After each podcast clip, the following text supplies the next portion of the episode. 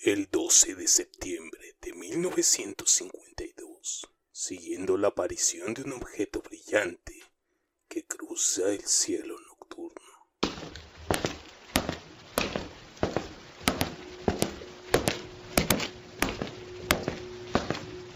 Fenómeno.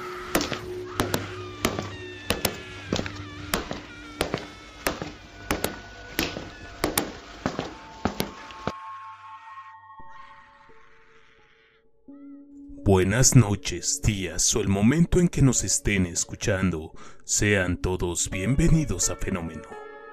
La vida en los horizontes lejanos del espacio siempre ha resultado fascinante, ya que el solo contemplar la bóveda celeste puede inspirar nuestras más alocadas posibilidades de que existe allá afuera. Dentro de los críptidos como Bigfoot, el hombre polilla, el hombre pájaro y el monstruo del lago Ness, hay un espacio para el críptido de esta historia, ya que no solamente estamos hablando de un ente terrenal, sino que estamos hablando de un críptido espacial. Y como toda gran historia, esta comienza en el pueblo de Flat Woods, en el condado de Braxton, Virginia del Oeste, durante los inicios de los años 50. Antes de viajar a los hechos y poder rememorar el momento en el cual la humanidad conoció a algunos de sus visitantes, quiero que conozcamos a dos entes que no solamente están en estrecha relación con esta historia. El primero de ellos fue descrito, es como una gran esfera de luz roja pulsante, llamado Foo Fighter, que se dice se cernió encima o descansó sobre el suelo. Los ufólogos creen pudo haber sido un artefacto accionado que era dirigido por la segunda entidad. En relación a la segunda entidad, existen varias descripciones. La más popular indica que sería por lo menos de 10 pies, unos 3 metros de altura, y que tenía la cara roja que parecía resplandecer desde dentro de sí, y el cuerpo era totalmente verde. Los supuestos testigos describieron la cabeza de la criatura como sobresaliente, ojos no humanos y por tener formado como un haz de corazón o un haz de picas grandes, deformando la capucha detrás de una especie de túnica que traía puesta. El cuerpo de la criatura fue descrito como de forma humana y vestido en una oscura falda plisada, posteriormente descrito como verde. Algunas historias además de describen que la criatura no tendría brazos visibles, mientras que otros la describen teniendo unos brazos regordetes cortos. Ahora que conocemos a nuestros dos protagonistas, es hora de adentrarnos a esta historia y todo comienza a las 7.15 pm en la noche del 12 de septiembre de 1952. Dos hermanos, Edward y Fred May, y su amigo Tommy Harry, de 13, 12 y 10 años respectivamente. Dicen haber presenciado un objeto brillante cruzando el cielo. El objeto parecía pararse en la propiedad del granjero local, Jeffrey Lee Fisher. Al observar el objeto, los chicos fueron a la casa de la madre del hermano de May, Kaylin May, donde dijeron haber visto la caída de un ovni a la tierra en las colinas. De allí, la señora May, acompañada de los tres chicos, los chicos locales Nate Nolly de 14 años y Shea de 10 años, y del soldado de la Guerra Nacional de Virginia del Oeste de 17 años, Eugene Jane Lemon, se dirigieron a la granja de Fisher en un esfuerzo de localizar cualquier cosa de lo que los niños habían visto. Después de viajar cerca de un cuarto de milla, el grupo alcanzó la cima de la colina, donde vieron supuestamente una gran pelota de luz roja pulsando cerca de 15 metros a su derecha. Ellos percibieron también una niebla acre que les hizo ardor en los ojos y la nariz. Lemon entonces advirtió dos pequeñas luces sobre la izquierda del objeto, debajo de un roble cercano, y dirigió su linterna hacia ella, revelando a la criatura que se reportó por haber emitido un ruido parecido a un chillido, como si fuera un tipo de silbato y por haber comenzado a deslizarse hacia ellos antes de cambiar la dirección alejando hacia la luz En ese punto el grupo huyó despavorido. A volver a la casa la señora May contactó al alguacil local Robert Carr y la señora Ali Stever, copropietaria de Braxton Democrat, un periódico local. Stewart realizó varias entrevistas y volvió al sitio con Lemon. Posterior a esta noche donde informó, había enfermado quemado y el olor metálico todavía prevalecía. El alguacil Carr y su segundo al mando, Burning Long, buscaron en el área separándose, pero informaron que no encontraron huellas del encuentro. Temprano a la mañana siguiente, el sábado 13 de septiembre, el señor Ali Stewart visitó el sitio del supuesto encuentro por segunda vez y descubrió dos marcas alargadas en el barro, así como las huellas de un líquido negro viscoso. Él lo percibió inmediatamente como los signos de un posible aterrizaje extraterrestre, basándose en la premisa de que el área no había sido sujeta al tráfico de vehículos durante al menos un año, aunque luego sería revelado que los vestigios muy probablemente hubiesen pertenecido a una furgoneta Chevrolet de 1942, manejada por un tal Max que había ido al sitio para buscar a la criatura algunas horas antes del descubrimiento de Steve Ware. Después del acontecimiento, la señora William, Donna Smith investigadores asociados con la Civil Story Investigation, es la investigación civil de aterrizaje extraterrestre de Los Ángeles de California, obtuvieron varios testigos de personas que afirmaban haber experimentado fenómenos semejantes o relacionados. Estos relatos incluían la historia de una madre y su hija de 21 años que afirmaban haber encontrado supuestamente a una criatura con las mismas apariencias y un olor semanas antes del incidente del 12 de septiembre.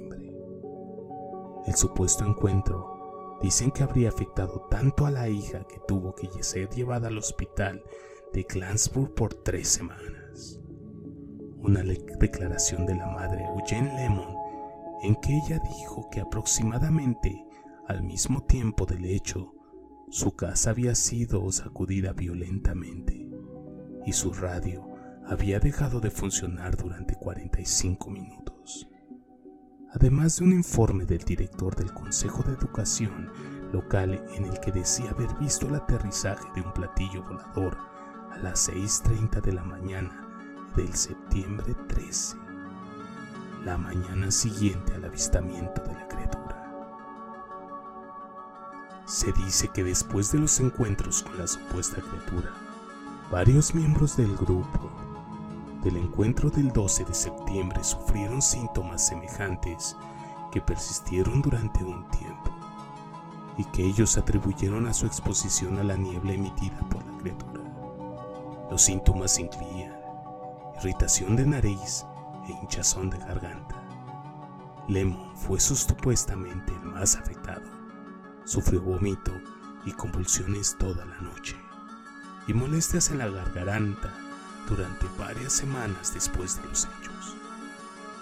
Un médico que trató a varios de los testigos informó que los síntomas descritos son semejantes a los presentados en las víctimas del gas mostaza.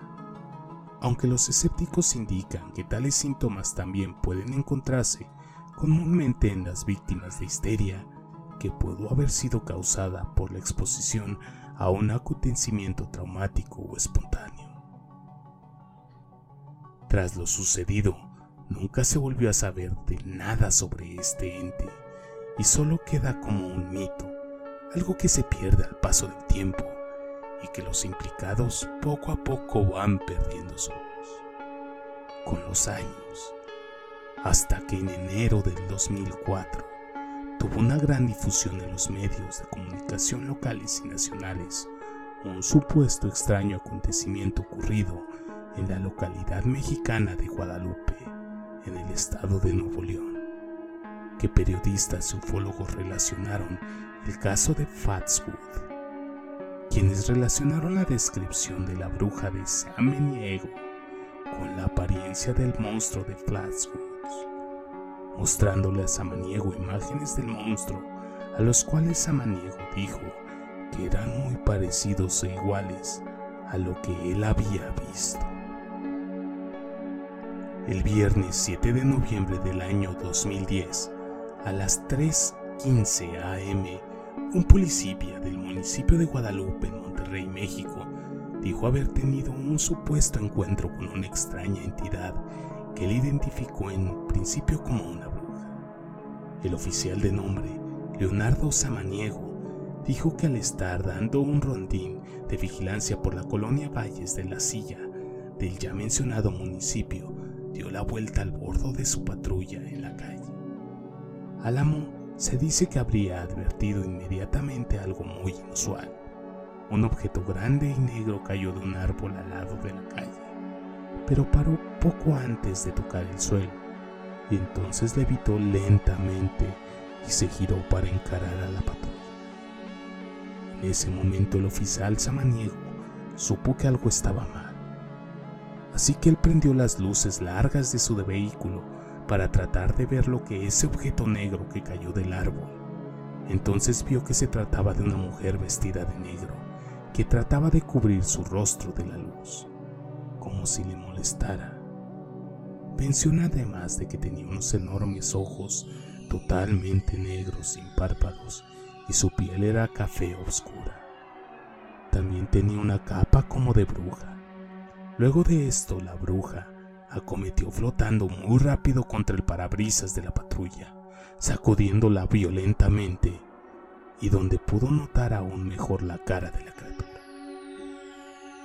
Aterrado Samaniego intentó huir poniendo de reversa la patrulla y pisando el acelerador a fondo, mientras gritaba de horror y trataba de pedir ayuda por la radiofrecuencia. Mientras la unidad daba reversa, a toda velocidad la criatura rasguñó el vidrio del parabrisas, como tratando de agarrar al oficial. Al llegar al final de la calle, la patrulla chocó. Entonces el oficial dice haberse desmayado. Después de unos minutos llegaron al lugar un par de patrullas y una ambulancia. Encontrado inconsciente al oficial samaniego.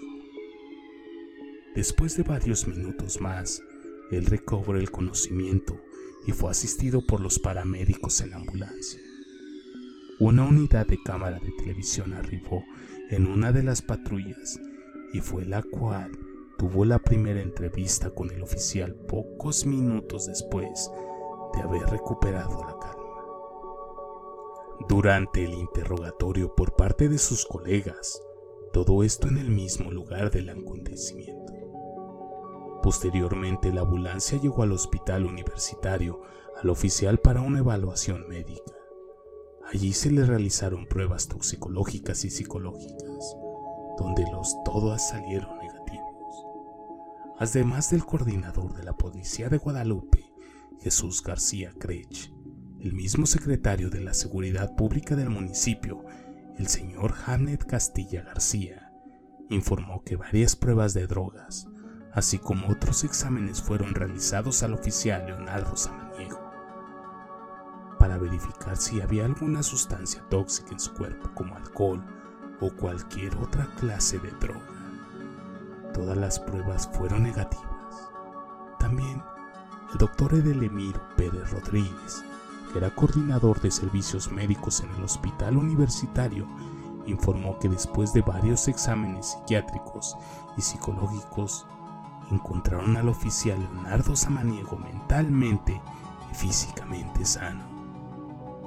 Incluso el entonces alcalde de Guadalupe, el señor Juan Francisco Rivera, declaró al día siguiente que el oficial Samaniego era un buen elemento y no había razón alguna para pensar que él habría inventado tal historia. Varios canales de televisión local tomaron muy en serio la nota y le dieron amplio seguimiento en los días subsecuentes al accidente. La respuesta de la gente fue grande y centenares de casos semejantes llegaron a las estaciones de televisión. El mismo El viernes 16 de enero, las unidades especiales de vigilancia fueron estacionadas en donde el incidente sucedió y las calles que la rodean con un operativo para proteger a los vecinos en caso de una nueva eventual ataque. Al mismo tiempo, una investigación fue iniciada por la Corporación de Seguridad Pública de Guadalupe. El policía Leonardo Samaniego se quedó aislado, recibiendo su tratamiento por los siguientes dos días, y cuando fue entrevistado otra vez en televisión, mantuvo la historia con los mismos detalles. Similarmente se indica que otro policía del municipio de Santa Catarina, en la misma área metropolitana de Monterrey, el señor Jorge Contreras, declaró que él y dos policías más de la policía regia supuestamente también vieron la misma criatura que el oficial Samaniego, pero tres días antes. Ellos indican que la vieron volando y decidieron no decir nada, pero al enterarse del caso de Samaniego decidieron hablar. Otro caso fue el de Norman Alicia Herrera, de la colonia La Playa. Ella declaró en una entrevista a la televisión que ella y su hermano vieron también la criatura durante el día y que parecía muy rara. Ella dijo que su hermano fue tan aturdido por esto que estuvo enfermo por casi una semana después del avistamiento. Un vecino de este sector grabó también en video, varios días antes, un extraño humanoide volando y dio el video a la estación de televisión. La filmación fue liberada al mismo día durante las noticias en varios canales, causando aún más tumulto entre las personas. La historia fue liberada también por periódicos locales serios en el norte o milenio. Al igual que la mayoría de los casos, no se llega a encontrar una relación clara. Pero ¿qué sucedería si lo que en tiempos más sencillos, lo que ahora es conocido como el monstruo de Flatwood, en un pasado fue llamado brujas? Y estos entes llevan más tiempo aquí de lo que nosotros podríamos pensar. Así que mira en el cielo y piense lo siguiente. ¿Qué tal que a la lejanía, no alguien o algo, también se pueden estar preguntando si están solos en este universo? Por el momento me despido, sino antes mencionarles que no olviden seguirnos en nuestras redes sociales. Instagram diagonal elfenómeno.fm Facebook como fenómeno y en YouTube como fenómeno todo en mayúsculas. Además también pueden encontrarnos en TikTok como fenómeno.fm. Me despido recordándoles que la curiosidad vence al miedo más fácilmente que el valor. James Stephen.